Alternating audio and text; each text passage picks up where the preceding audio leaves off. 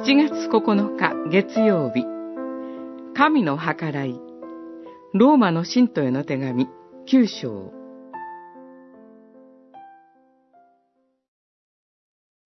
このように神はご自分が憐れみたいと思うものを憐れみ、かたくなにしたいと思うものをかたくなにされるのです。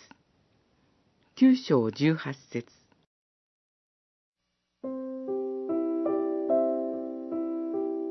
ウロは違法人伝道のために召された人でした。そのパウロが目の当たりにしていたのは、違法人たちがキリストを信じ、受け入れている一方で、イスラエル人たちが福音を拒んでいるという現実でした。神の選びの民がキリストを拒絶するなどということがなぜ起こるのか。これは深刻な問いであったのです。人間の思いを超えた神の御心、人の意志や努力によらない神の自由な恵みを知ろうとするなら、人間的な考えから離れなければなりません。つまり、神の言葉に聞くほかはありません。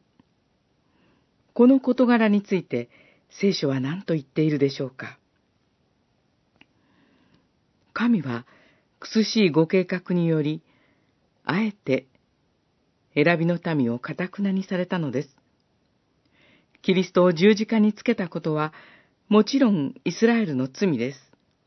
しかし、もしもイスラエルがキリストを十字架につけなかったとしたら、人類を罪と死の支配から解き放つ神の救いの御業が成し遂げられることはありませんでした。